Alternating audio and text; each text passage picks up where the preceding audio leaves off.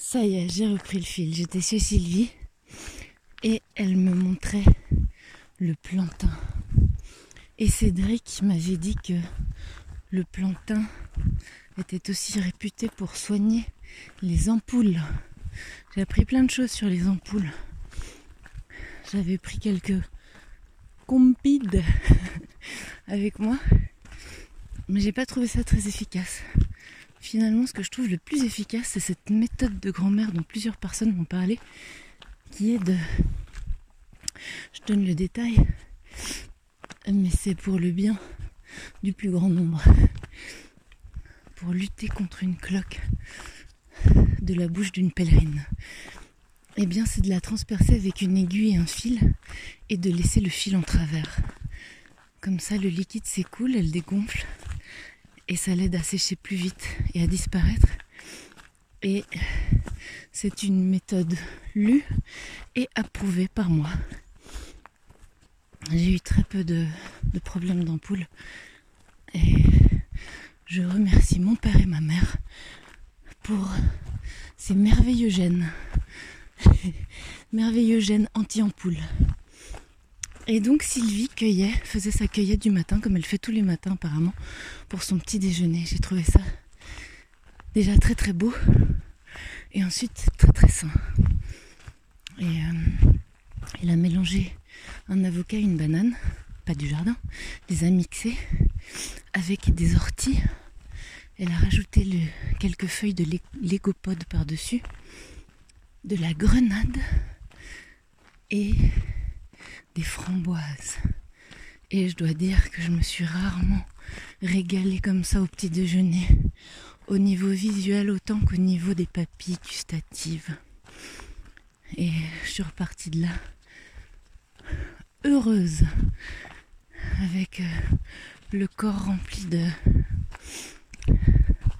de belles choses, de bonnes vitamines et de, et de motivation. Ce jour-là, j'ai fait 14 km. Donc j'avais déjà doublé euh, la vitesse de mon pas, on va dire.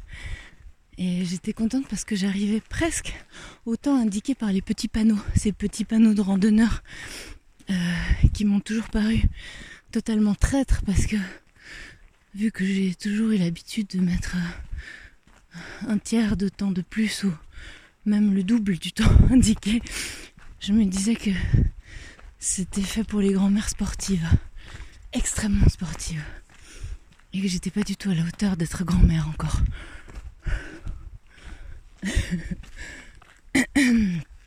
Et donc on était là, euh, je crois le troisième jour, et je voyais encore Genève. Quand je l'ai vu disparaître, j'étais tellement contente. Parce que jusque-là, il y avait toujours le doute de... Bon, ça me paraissait facile de repartir en arrière. La colle, les fils de la colle de Genève sont extrêmement longs. Des kilomètres et des kilomètres de fils de colle qui vous collent aux pieds. Et voilà. Là, là c'était euh, peut-être le premier. Allez, le deuxième début d'aventure. Et ce soir-là, je pensais arriver jusqu'à Chaumont, mais j'ai été euh, distraite et, et détournée par une belle rivière, celle dont je parle souvent, au bord de laquelle j'ai dormi, à la Indiana Jones. Et ce fut une très belle nuit. J'ai très mal dormi à nouveau, mais, mais c'était merveilleux. Et le lendemain, je suis arrivée à Frangy.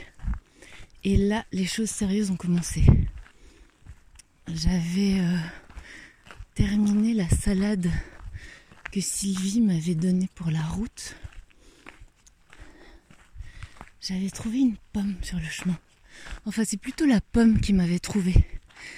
Entre. Euh, c'était juste avant Malpa et Frangy. Je marchais sur le chemin. Et tout à coup, il y a une pomme qui est tombée du ciel. enfin, du pommier qui était côté duquel je passais. Elle était magnifique. Et donc, je l'ai acceptée. Et je l'ai mangée avec. Euh, avec tout mon moi, toute mon âme, toute ma gratitude. Meilleure pomme de l'univers, évidemment. Et en arrivant à Frangy, il était euh, environ midi.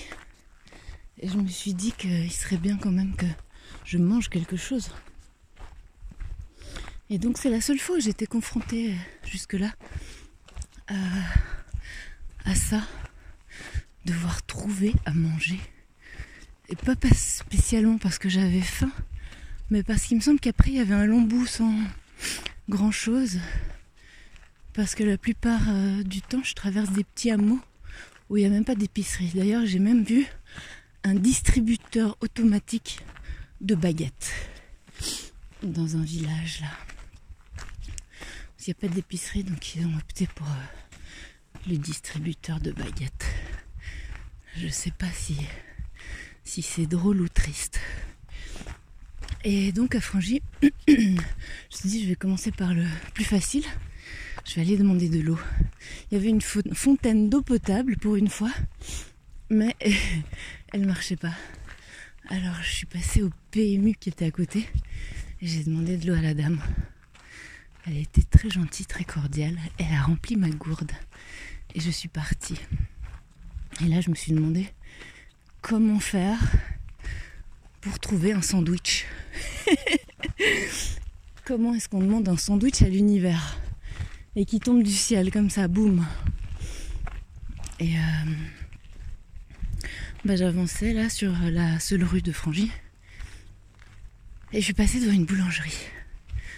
Je me suis dit bon, ben cette fois-ci, tu vas devoir euh, prendre ton courage à deux mains et apprendre à demander. Et ça a été une immense épreuve pour mon ego. D'une part parce que j'avais jamais fait ça, et d'autre part parce que j'ai jamais appris vraiment à demander. Je pense comme beaucoup de gens, c'est pas facile de demander de l'aide ou de demander un service ou c'est pas toujours euh, c'est pas toujours simple. Je sais pas pourquoi. Oui, on n'a pas envie de déranger, on n'a pas envie de. On n'a pas envie d'être le boulet de l'histoire. oh là là. Des espèces de 4x4 là qui traversent la forêt.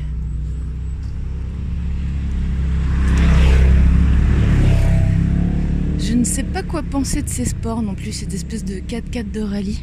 J'en ai déjà croisé. Ça fait beaucoup de bruit. Je pense que c'est complètement antithétique avec euh, les besoins des chasseurs. Donc je pense que je peux euh, envoyer de l'amour à, ces deux à ces deux sportifs de rallye parce qu'ils vont effrayer les animaux. Ils vont leur indiquer d'aller plus loin. Et donc j'étais devant cette boulangerie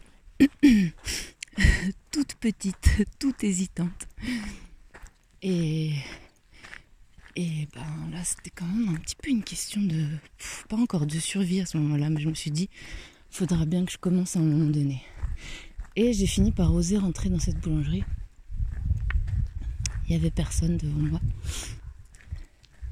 Et j'ai demandé si elle avait un invendu du jour d'avant qu'elle pourrait me donner. Et puis, euh, c'était une jeune et elle m'a dit oh, Je suis désolée, mes patrons sont pas là et j'ose pas j'ose pas donner quelque chose.